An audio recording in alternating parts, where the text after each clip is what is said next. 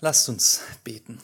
Großer Gott, wir danken dir für dein Wort, dass du heute zu uns sprichst und ja, dass wir darauf hören dürfen. Wir bitten dich, dass du jetzt durch deinen Geist uns verstehen lässt, was du sagen möchtest, dass du mir die richtigen Worte schenkst, ähm, nämlich deine Worte, dass ich sie auslegen kann, verständlich. Und wir beten, Herr, dass du uns lehrst, was echte Weisheit ist und wie wir im Alltag, in unseren Beziehungen, auch in Konflikten weise leben können, zu deiner Ehre und zu unserer Freude. Amen. Ja, ihr Lieben, der Titel der heutigen Predigt lautet, Von wem wirst du geritten? Klingt etwas seltsam, aber das spielt auf einen Spruch an von Martin Luther, den er vor einigen Jahrhunderten äh, formuliert hat. Er hat nämlich damals diskutiert mit einem Gelehrten, Erasmus, ein ganz großer Gelehrter, und die beiden haben darüber diskutiert, ist der Mensch eigentlich frei in seinen Entscheidungen? Kann er sich voll frei entscheiden, Gutes oder Böses zu tun oder nicht? Und Luther kam zu dem Schluss, Nein, vor allem mit Blick auf das ewige Heil ist der Mensch nicht frei. Und er hat einen Vergleich gezogen. Er hat gesagt, der Mensch ist eigentlich wie ein Pferd oder ein, ein Esel. Und er sagte, grundsätzlich ist der Wille des Menschen nichts als ein Pferd, das vom Satan geritten wird. Und er kann nicht befreit werden, wenn nicht durch Gottes Finger der Teufel abgeworfen wird. Also er meinte, der Mensch oder wir könnten auch sagen, unser Herz, unser Wille ist nicht neutral. Es ist nicht frei, sich zu entscheiden, Gutes oder Böses zu tun, sondern zunächst einmal von Natur aus sind wir zur Sünde hingetrieben. Bis dann Gott den Teufel abwirft und selber auf den Rücken dieses Pferdes steigt und das Pferd zum Guten lenkt, uns zum Guten lenkt. Mit anderen Worten, wir sind immer Diener, nicht Könige, wie wir es gerne wären, wir sind immer Diener, Diener des Teufels oder Diener Christi. Nun, Luther ist dafür bekannt, dass er immer sehr provokant und schwarz-weiß formuliert, aber ich glaube, er trifft damit auch ziemlich den Punkt, den Jakobus heute machen möchte. Ein bisschen anderer Aspekt, es geht heute um die Weisheit. Weisheit ist die Fähigkeit, unser Leben aus Gottes Sicht zu betrachten und dann die richtige Entscheidung zu treffen. In Herausforderungen, in ja, Situationen, in denen wir stehen. Und Jakobus sagt heute im Grunde, unser Herz ist nicht neutral. Entweder es wird von der Weisheit des Teufels gelenkt zum Bösen und bringt schlechte Frucht, oder aber es wird von der Weisheit Gottes gelenkt zum Guten und es bringt gute Frucht. Und so fordert er uns heraus zu hinterfragen, wie ist es eigentlich bei mir? Wie ist es, vor allem heute sind wir im Kontext von, von Konflikten. Wie gehe ich mit Konflikten um? Von welcher Weisheit lasse ich mich leiten? Und wie schon öfter beginnt Jakobus zunächst einmal, indem er im ersten Vers seine Aussage, seine These formuliert. Vers 13, ja. Wir gehen da gleich nochmal genauer hin, aber im Grunde sagt er, ob du weise bist, ob du ein weiser Mensch bist, entscheidet sich, beweist sich an deinen Werken, an deinem Leben. Und dann folgen zwei Abschnitte, nämlich 14 bis 16, wo er erstmal die, die Weisheit des Teufels erklärt und dann in den Versen 17 und 18 die Weisheit Gottes dem gegenüberstellt. Und wir fangen natürlich ganz vorne an, Vers 13. Wer ist weise und verständig unter euch? Jakobus beginnt mit einer Frage. Wer von euch hält sich für weise oder klug? Nun war es so, dass in den Gemeinden, an die Jakobus schreibt, einige aufgetreten sind, die sich für besonders, gerade im geistlichen Sinne, für besonders reif und weise hielten. Ja, wir haben schon mehreres darüber gelesen. Die dachten zum Beispiel, sie wären die besten Lehrer, die besten Prediger und viele wollten gerne predigen. Ähm, Und Jakobus hat letzte Woche gesagt, werdet nicht viele Lehrer. Wir haben auch schon ja gesehen, dass sie eben dachten, dass sie viel besser wüssten als andere, auch als Jakobus, wie eine Gemeinde zu laufen hat, was verändert werden müsste. Und Jakobus zeigt auf, ja Moment mal, es gibt eine ziemlich große Kluft für, zwischen dem, was ihr sagt und dem, wie ihr lebt. Und er fordert sie mehrfach in seinem Brief heraus. Zum einen haben wir schon gelesen in Kapitel 2, zeigt mir doch mal euren Glauben an euren Le Werken. Und nun dasselbe nochmal, zeigt mir doch mal eure Weisheit an euren Werken. Schauen wir doch mal, ob ihr wirklich weise seid. Nun, ich weiß nicht, wie es dir geht. Ich glaube, wir kennen auch, gerade auch im Gemeindekontext, dieses sich für weise halten, dass wir es besser wissen als andere, oder? Besser wissen, was wie laufen soll, was anders sein müsste, was gut ist, was schlecht ist. Wir haben klare Vorstellungen, aber ich denke, das gilt nicht nur für die Gemeinde, sondern typischerweise sind wir Menschen so gestrickt, dass wir die Tendenz haben, alles besser zu wissen. Wir wissen es besser als die Politiker, als die Wissenschaftler, besser als unsere Lehrer, besser als unsere Schüler, besser als unsere Ärzte, besser als unsere Kinder oder Eltern, besser als unser Partner. Wir wissen es einfach besser. Wir fühlen uns weise. Nun will ich gar nicht in Frage stellen, natürlich können wir manches besser wissen als andere. Das ist gar keine Frage. Aber es geht um diese grundsätzliche Haltung, dass wir denken, wir sind einfach klüger als die anderen, weiser als die anderen. Und das ist problematisch. Denn wenn wir uns für groß halten, halten wir die anderen für klein. Und dementsprechend werden wir dann auch mit ihnen umgehen. Und diese vermeintliche Weisheit, die kann tatsächlich die verschiedensten Formen und Farben annehmen, ja. Ähm, in meiner Schulzeit war ich nicht gerade ein Vorbild, aber ich habe mich immer für sehr weise gehalten, weil ich wusste genau, wie ich an gute Noten komme. Ja? Bei dem Lehrer einfach regelmäßig mal melden am Anfang der Stunde, bei dem Lehrer ab und zu mal ein Referat halten, egal wie gut das wird, der speichert das dann ab als Musterschüler. Bei anderen Lehrern kann man alles abschreiben, die merken eh nichts. Ich habe mich für sehr weise gehalten, ja, weil ich dachte, ich trick's euch alle aus. Manche Menschen halten sich für weise, weil sie wissen gerade in der heutigen Zeit, wie manipuliere ich meinen Stromzähler, ja? Ähm, oder manch einer hält sich für weise, weil er weiß, wie er einen Streit, eine Diskussion gewinnt, wie er andere auflaufen lässt, wie er andere schlecht darstellt. Enorm viele Menschen scheinen sich für weise zu halten ähm, und zu wissen, wie man das Leben gut lebt. Denn die Bestsellerlisten sind regelmäßig voll mit so zehn Tipps, wie du Karriere machst, zehn Tipps für dein Liebesleben, zehn Tipps, wie du, was weiß ich, ja. Komischerweise widersprechen die sich ja auch oft. Es gibt viele Formen und Farben der Weisheit und die Frage ist, was ist denn echte Weisheit? Bin ich denn wirklich ein weiser Mensch, so weise, wie ich es oft denke? Und Jakobus, der uns alle, die wir uns für weise halten, anspricht, gibt uns eine entlarvende Antwort, nämlich wer sich für weise hält, der zeige das aus seinem guten Wandel, zeige aus seinem guten Wandel seine Werke in der Sanftmut der Weisheit. Mit anderen Worten, Weisheit beweist sich an deinen Werken und zwar an guten Werken. So wie auch schon der Glaube sich an den Werken beweist. Kapitel 2.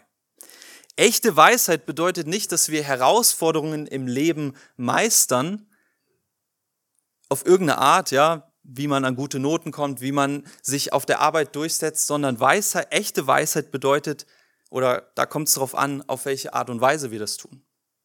Ob am Ende was Gutes dabei rauskommt oder schlechte Frucht. Und das macht Jakobus an einem Beispiel deutlich zugegeben, so ein bisschen zwischen den Zeilen. Wir befinden uns hier in Kapitel 3 im Kontext von Worten und Streit. Ja, letzte Woche haben wir schon gehört, was die Zunge, unsere Worte alles anrichten können. Auch nächste Woche geht es darum und auch heute ist das so der Grundtenor, das Grundthema. Jakobus macht deutlich, es ist nicht derjenige Weise, der einen Streit gewinnt, sondern es kommt darauf an, wie du streitest. Und dann sagt er, denn Weisheit führt zu Sanftmut. Ja, Vers 13. Zu einem sanftmütigen Umgang mit anderen, statt das Gegenteil zu Zorn, zu bösen Worten, zu Streitlust. Nun ist Sanftmut ja so ein Wort, ähm, das hören wir oder lesen wir oft in der Bibel, aber es ist schwer, das so zu greifen. Was ist eigentlich Sanftmut? Vielleicht hilft es, wenn wir das so ein bisschen mit anderen Begriffen mal umreißen. Sanftmut impliziert zum einen mal Demut. Ja, sich nicht für Stolz hinstellen, besser zu sehen als alle anderen, toll dastehen zu wollen, sondern demütig zu sein. Zu wissen, ich bin eigentlich auch gar nicht so ein guter Mensch. Sanftmut impliziert auch Friedfertigkeit. Der Wunsch nach Frieden, nicht nach Streit, nicht danach irgendwie am Ende oben auf zu sein, sondern echten Frieden zu schaffen. Und Sanftmut impliziert auch Barmherzigkeit, sich des anderen anzunehmen, statt sich daran zu erfreuen, dass man besser dasteht.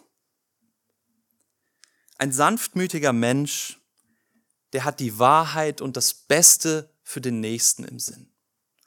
Und das, diese Tugend der Sanftmut, ja, die Jesus vor allem in seiner Bergpredigt als, als ganz groß erachtet, das leitet sich ab oder folgt aus unserem Verständnis unseres Standes vor Gott. Denn wenn wir Gläubige wir wissen doch, wir stehen als gerechtfertigte Sünder vor unserem heiligen Gott. Und wenn wir begreifen, dass wir das ja eigentlich gar nicht verdient haben, dass diese Liebe, diese Gnade, dass wir das nicht verdient hätten, dann verändert das unseren Blick auf andere, dann lernen wir vielleicht Stück für Stück, dass wir nicht mit Hochmut mit anderen umgehen, sondern in einer gewissen Demut. Ich bin ja auch nicht besser. Weil Jesus uns in Sanftmut begegnet, können wir anderen in Sanftmut begegnen. Also Wahrheit, wahre Wahrheit, äh, Weisheit, Entschuldigung, beweist sich in guten Werken. In dem Fall in Sanftmut, wenn es zum Konflikt kommt, statt in Zorn und bösen Worten. Aber bevor Jakobus jetzt noch mehr ausholt, was denn die wahre Weisheit ist, wendet er sich erstmal zu einer anderen Weisheit, zur falschen Weisheit, die Weisheit von unten oder wie es sogar heißt in Vers 15, die Weisheit der Welt, die Weisheit des Teufels. Verse 14 bis 16. Wenn ihr aber bittere Eifersucht und Eigennutz in euren Herzen habt, so rühmt euch nicht und lügt nicht gegen die Wahrheit. Das ist nicht die Weisheit, die von oben herabkommt, sondern eine irdische, sinnliche, teuflische. Denn wo Eifersucht und Eigennutz ist, da ist Zerrüttung und jede schlechte Tat. Also der Sanftmut als Beweis echter Weisheit stehen jetzt Beweise falscher oder teuflischer Weisheit gegenüber, und zwar Eifersucht und Eigennutz. Egoismus. Eifersucht bedeutet ja, ich will etwas, was ich nicht habe, aber der andere. Ich will etwas, was der andere hat. Warum geht es dem so gut und mir so schlecht? Warum ist der oder die so beliebt und ich nicht? Ich will das auch. Ich verdiene das. Vielleicht kennst du das Gefühl der Eifersucht. Ähm, der Wunsch, etwas zu haben, was andere haben. Und das kann ja ganz vielschichtig sein. Das kann was Materielles sein, einfach ein Auto oder ein Haus. Das kann aber auch eine Beziehung sein. Das können Charakterzüge sein. Das kann ähm, Ansehen sein oder Aussehen oder was auch immer. Und wenn man ehrlich ist und Eifersucht mal auf den Kern reduziert, was ist das eigentlich? Eifersucht bedeutet, es geht um mich. Ich verdiene eigentlich was. Ich bin eigentlich besser als der andere. Ich hätte das verdient. Ich. Es ist Egoismus. Eine Form von Hochmut, ja. Eifersucht, Egoismus, Eigennutz, wie es hier heißt, die führen dazu, wie Jakobus sagt, dass man sich sogar gegen die Wahrheit stellt und rühmt und lügt. Klingt ein bisschen komisch in Vers 14, aber gemeint ist, wer voller Eifersucht ist, voller bitterer Eifersucht, wer voller Egoismus ist, der dreht sich um sich selbst. Und der wird, ja, auch alles daran setzen, gut dazustehen besser dazustehen als andere, gedanklich oder vielleicht auch in der Tat. Der wird versuchen, sich durchzusetzen, über andere zu erheben. Der denkt, er sei im Recht, wenn es zum Streit kommt. Der denkt, er sei weise und der andere unweise oder böse oder dumm. Es sind immer die anderen schuld. Und das kann so weit gehen, dass es letztlich zum Beispiel im Konflikt nicht mehr darum geht, was ist eigentlich wahr, wer hat eigentlich recht, sondern es geht dann nur noch um mich. Was ich will, was ich verdiene, um meinen Stolz, meine Selbstgerechtigkeit, mein Ansehen, das will ich durchsetzen. Und ihr Lieben, das ist etwas, was uns Tag für Tag in dieser Welt, als Menschen, die wir hier einfach leben, gepredigt wird. Ja? Dreh dich um dich selbst. Du bist das Maß aller Dinge. In Jakobus Worten würde das heißen, rühme dich deiner selbst. Stell dich gut dar. Lass dir von niemandem was einreden. Mach, was du willst. Mach, was dir gefällt. Ja? Niemand darf dich kritisieren. Dreh dich um dich selbst, liebe dich selbst. Das ist die Essenz der Weisheit dieser Welt. Oder wie Jakobus sagen würde, die Weisheit des Teufels. Ich bin besser als Gott. Ich bin besser als XY. Und diese vermeintliche Weisheit dieser Welt dass ich zuerst komme, dass ich im Recht bin, die zeigt sich in unserem Leben in ganz verschiedenen Facetten, in egoistischen Werken. Ja, ich nutze mein Geld nur für mich. Ich nutze meine Zeit nur für mich. Meine Freizeit ist dafür da, dass ich machen kann, was mir Spaß macht. In der Gemeinde geht es darum, dass ich was mitnehme, dass ich mich wohlfühle, dass meine Vorstellungen durchgesetzt werden. Im Job muss ich gut dastehen vor dem Chef. Der soll sehen, dass ich viel besser arbeite als mein Kollege. In Beziehungen geht es darum, dass ich glücklich bin, dass ich was bekomme. Und wenn das nicht mehr der Fall ist, dann ist die Beziehung nichts mehr wert. Oder dann hat der andere was falsch gemacht. Im Streit bin ich im Recht. Ich verdiene Respekt. Ich verdiene Liebe. Ich, ich, ich. Das ist Eigennutz. Und Gottes Wort sagt in Jakobus 3, Vers 16, wo Eigennutz ist, da ist Zerrüttung und jede schlechte Tat. Wollen wir endlich mal damit aufhören, Eigennutz gut zu heißen? Oder uns einzureden oder besser einreden zu lassen, dass es völlig okay ist, sich um sich selbst zu drehen? Das Geld, die Zeit, die Kraft, die Gemeinde, die Beziehung, die Gott dir geschenkt hat, für dich zu nutzen. Dich selbst da zum, zum Mittelpunkt zu machen. Das ist die Weisheit des Teufels, sagt Jakobus. Und das äußert sich in unseren Gedanken, wie wir über diese Dinge, gelten, ja, äh, denken. Über Geld, über Zeit, über Gemeinde. Das äußert sich auch in unseren Worten, wie wir darüber reden. Und schließlich auch in den Taten, was wir letztlich tun. Wie du mit anderen umgehst, welche Rolle die Gemeinde spielt, ob du anderen dienst oder eigentlich bedient werden möchtest, ob du bereit bist, Zeit und Kraft zu opfern oder ob du eigentlich erwartest, dass andere das für dich tun. Und die klare Botschaft hier ist, aus Eigennutz wird niemals etwas Gutes entstehen. Vers 16, denn wo Eifersucht und Eigennutz ist, da ist Zerrüttung und jede schlechte Tat. Ich meine, natürlich müssen wir, das, so ist das Leben, ein Stück weit im gesunden Maß auf uns acht geben. Aber ich denke mal, wenn wir ehrlich sind, für 99 Prozent von uns, vielleicht sogar liegt die Zahl ein bisschen höher, ist die Gefahr nicht, dass wir uns selber völlig aus dem Blick verlieren und uns irgendwie vor die Hunde gehen lassen. Sondern die große Gefahr für mich und wahrscheinlich für dich ist doch Eigennutz, Egoismus, dass wir uns um uns selber drehen. Was hat Jesus geantwortet, als er gefragt wurde, was ist das Wichtigste für unser Leben? Wie sollen wir denn leben? Was ist das wichtigste Gebot von Gott für uns? Genau, liebe Gott von ganzem Herzen und liebe deinen Nächsten wie dich selbst. Und ihr wisst nicht, wie viele Predigten ich schon gehört habe, die, die haben diese Verse vorgelesen, liebe Gott und liebe deinen Nächsten wie dich selbst. Und die Hauptbotschaft der Predigt war, aber zuerst mal müssen wir uns selbst lieben, sonst können wir andere nicht lieben. Ich meine, wie kann man die Worte noch mehr verdrehen?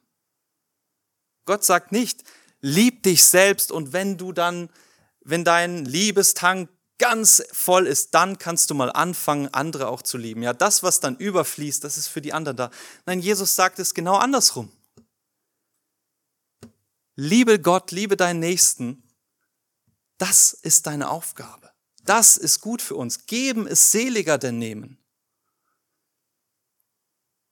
Und wenn man mal die Sprache des Liebestankes nimmt, nimmt, ja, der wird nicht gefüllt, wenn wir auf uns achten, sondern wenn wir auf den Nächsten und auf Gott achten. Daran denken, was Gott für uns getan hat.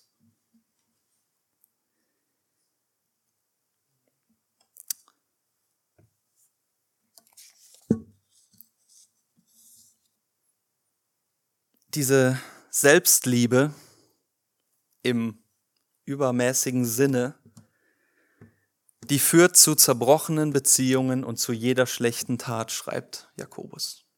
Und ich glaube, das ist zutiefst praktisch. Wie viele Ehen oder Ehekrisen, wie viele Beziehungen könnten heilen, wenn wir nicht so auf uns selbst fokussiert wären? Immer daran bedacht, meine Wünsche und meine Bedürfnisse durchzusetzen. Was muss der andere eigentlich für mich tun? Ich will aber, ich brauche aber. Wie viele Nachbarschaftsstreitigkeiten, Deutschland ist ja das Land der Nachbarschaftsstreitigkeiten irgendwie, schaukeln sich immer weiter hoch, weil keiner mal sagt, okay, ich bin jetzt mal bereit, den Nächsten zu lieben, nicht nur mich. Wie viel Unheil gibt es im Arbeitsumfeld, weil alle die Ellenbogen ausfahren und die anderen klein machen, damit man selber die Beförderung bekommt oder den eigenen Willen durchsetzt. Wie viele Konflikte zerstören die Einheit des Leibes Christi, die Jesus mit seinem Blut erkauft hat, weil wir denken, ich weiß es doch besser als all die anderen. Und meine Vorstellungen müssen durchgesetzt werden.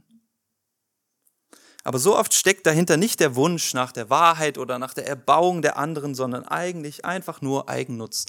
Ich will das, ich brauche das, das ist gut für mich. Die Weisheit dieser Welt, die Weisheit des Teufels. Und Jakobus sagt, Eigennutz hat keinen Platz in der Gemeinde Gottes. Und es hat auch, sollte keinen Platz haben in unserem Leben.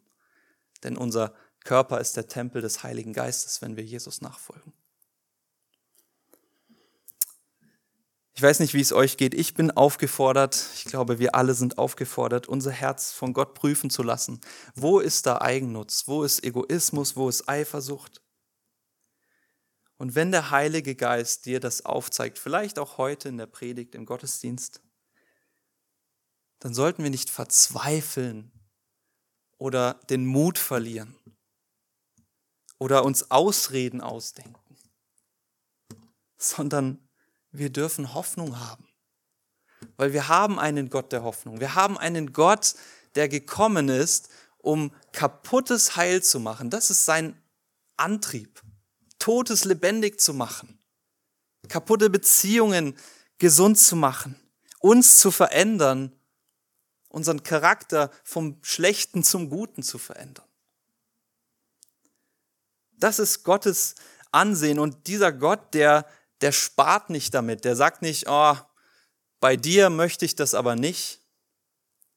In Jakobus 1, Vers 5 heißt es, wem es an der Weisheit Gottes mangelt für sein Leben, der bitte Gott und Gott wird sie ihm geben. Gott gibt gerne, Gott will gerne seine Weisheit geben, damit du die Weisheit dieser Welt weit von dir wegschleuderst. Und damit schauen wir auf den letzten Abschnitt, die Verse 17 bis 18, die Weisheit Gottes die zu Frieden und Gerechtigkeit führt. Die Weisheit von oben aber ist erstens rein, sodann friedvoll, milde, folgsam, voller Barmherzigkeit und guter Früchte, unparteiisch, ungeheuchelt. Die Frucht der Gerechtigkeit aber wird in Frieden denen gesät, die Frieden stiften. Gott sei Dank gibt es eine Alternative zu der Weisheit dieser Welt. Gottes Weisheit von oben. Und diese Weisheit ist zunächst einmal, schreibt Jakobus, rein. Sie ist rein. Das bedeutet, ja, Gottes Weisheit ist natürlich, spiegelt ihn wieder. Sie ist rein, weil da nicht der Hauch von Egoismus, oder von irgendetwas Bösem, von Eifersucht da ist. In Gottes Weisheit gibt es das nicht. Sie ist rein. Und dann hält sich Jakobus gar nicht lange damit auf. Er beschreibt so, sofort dann, wie diese Weisheit Gottes ähm, ja, sich in unserem Leben zeigt oder zeigen sollte. Zunächst einmal, sie ist friedvoll. Gott möchte, dass wir friedvoll sind. Das ist seine Weisheit für uns. Dass wir immer echten Frieden zum Ziel haben. In der Gemeinde oder in der Familie oder auf der Arbeit, wo auch immer. Frieden zum Ziel haben. Und da ist die Frage, lass uns das mal praktisch werden lassen. Wenn es gerade in deinem Leben Beziehungen gibt, die nicht so optimal laufen oder vielleicht sogar richtige Konflikte. Frag dich mal, was treibt dich an? Bist du jemand, der Frieden schaffen möchte? Der diesen Konflikt lösen möchte? Und zwar nicht einfach so auf billige Art und Weise, wir schauen einfach weg und tun so, als wäre das wär da nichts, sondern der Frieden schaffen möchte. Oder treibt dich der Egoismus an, der sagt, nein, ich muss mich aber durchsetzen, ich bin doch im Recht und der vielleicht den Streit weiter entfacht. Ist ja so der typische Teufelskreis in der Ehe. Ne? Jeder denkt, er ist im Recht und es geht immer weiter. Oder rennst du vielleicht auch aus Egoismus weg vor Konflikten, weil du keine Lust hast auf Stress? Wessen Weisheit leitet dich? Gottes Weisheit oder die Weisheit des Teufels. Gottes Weisheit hat Frieden zum Ziel. Gottes Weisheit ist auch milde. Also das bedeutet nachsichtig mit anderen. Ja, das heißt nicht, dass man Sünde einfach abtut, dass man einfach sagt, ach, ist alles nicht so schlimm. Nein, nachsichtig bedeutet, ich beharre nicht auf den Fehlern der Vergangenheit. Ich bin bereit zu vergeben und nach vorne zu schauen. Milde sein. Da können wir uns auch fragen, bin ich eigentlich nachsichtig oder bin ich ein nachtragender Mensch? Wessen Weisheit leitet uns? Gottes Weisheit ist folgsam. Das bedeutet, man lässt sich etwas sagen, man lässt sich korrigieren. Ja, das geht auch voll gegen unser Ego, gegen unseren Stolz. anzuerkennen, dass wir vielleicht auch mal falsch liegen. Und da ist auch wieder die Frage, was treibt uns an? Der Egoismus, der Stolz, der Hochmut? Kann ja gar nicht sein. Ich weiß es doch besser. Oder aber die Weisheit Gottes.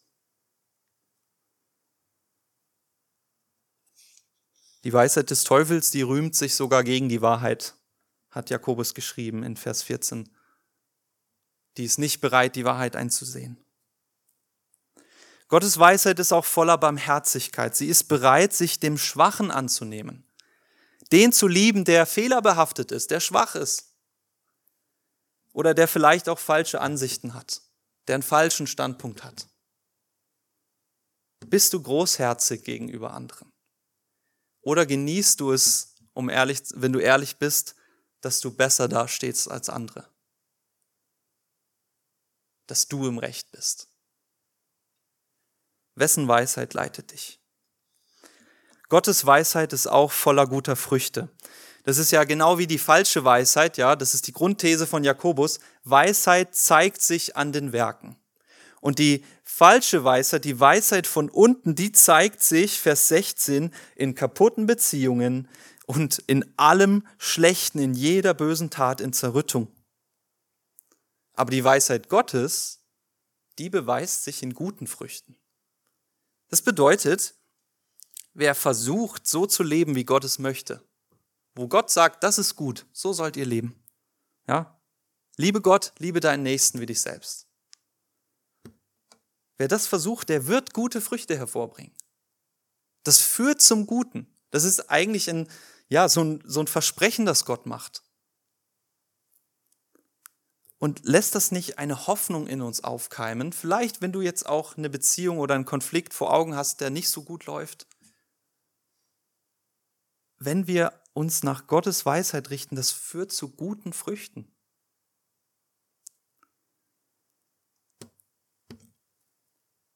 Und zuletzt, last but not least, Gottes Weisheit ist unparteiisch und ungeheuchelt.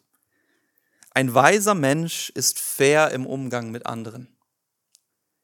Er heuchelt nichts vor, sondern er lebt danach, was er glaubt. Heuchelei meint ja, dass ich etwas sage oder tue, was ich eigentlich überhaupt nicht im Herzen habe. Ja? Wir können Glauben vorheucheln, wir können auch Nächstenliebe vorheucheln. Ist auch so dieses typische, ne? Ich tue was für den anderen und das sieht so liebevoll aus, aber eigentlich will ich halt damit das nur tun, damit ich was zurückbekomme. Das ist doch letztlich auch wieder nur Egoismus. Ich liebe den anderen, damit er mich zurückliebt. Gottes Weisheit, Gottes Liebe ist ungeheuchelt. Sie ist echt und hat wirklich den Nächsten im Sinn, das Beste für den Nächsten. Den Nächsten näher zu Gott zu bringen und nicht mich selber zu lieben. Und dann endet Jakobus mit einer, wie ich finde, wunderbaren, hoffnungsvollen Verheißung. Vers 18. Die Frucht der Gerechtigkeit aber wird in Frieden denen gesät, die Frieden stiften. Wer versucht, in der Weisheit Gottes zu wandeln, der ist ein Friedensstifter. Ja, weil die Weisheit Gottes hat, das Frieden zum, hat den Frieden zum Ziel. Und wer Frieden stiftet, der wird Frieden und Gerechtigkeit ernten. Auch das wieder ein Versprechen von Gott.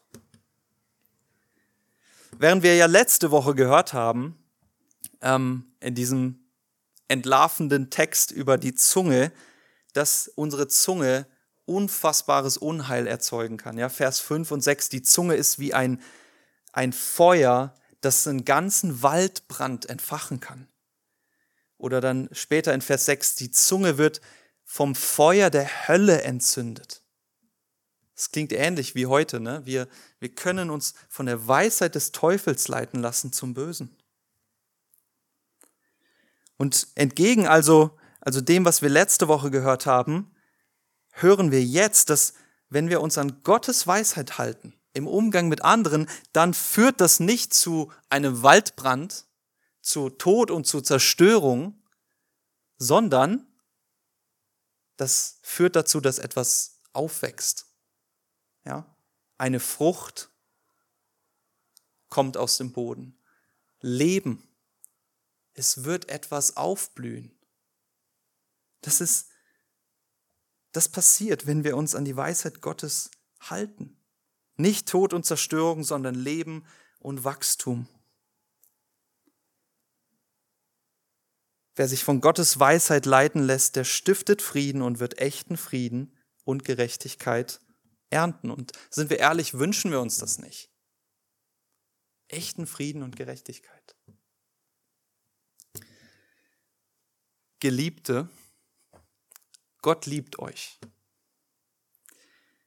Und er hat sich euch, auch mir gegenüber, friedvoll, milde, barmherzig, sanftmütig gezeigt. Er hat uns angenommen, trotz unserer Sünde und Schuld. Und er war bereit zu sagen, ich trage die Konsequenzen von eurem Versagen, damit unsere Beziehung wieder heil wird. Ich poche nicht darauf, ich zeige nicht, dass ich viel besser bin, sondern ich trage die Konsequenzen. Hauptsache, die Beziehung wird wieder heil. Und er trug sie bis zum Kreuz. Und wozu hat das geführt? Hat es nicht dazu geführt, dass eine Beziehung wieder heil geworden ist? Unsere Beziehung zum Vater? Hat es nicht dazu geführt, dass aus Ungerechtigkeit Gerechtigkeit geworden ist, aus Tod Leben, aus etwas Kaputtem etwas Heilvolles? Gott hat uns doch gezeigt, wohin seine, wozu seine Weisheit in der Lage ist und wozu das führt, wenn man sich daran hält. Und in seiner großen Liebe erinnert er uns heute Morgen daran, ihr Lieben, ihr dürft auch in dieser Weisheit wandeln. Ihr dürft auch danach leben. Liebt nicht euch selbst, sondern liebt Gott, liebt euren Nächsten.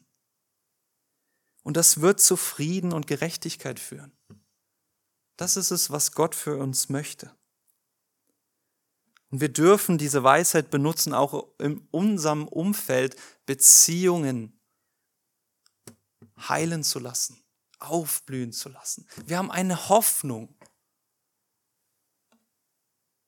und einen Ausweg. Also hör auf, dich um dich zu drehen. Hör auf, dich in Selbstgerechtigkeit oder Selbstmitleid zu suhlen, Schau auf deinen dich liebenden Vater, der dich kennt und trotzdem liebt. Und dann schau auf deinen Nächsten und lerne ihn kennen und liebe auch ihn trotzdem, trotz der Fehler. Wie Robin so schön immer sagt, zu Gottes Ehre und zu unserer Freude wollen wir das tun. Amen.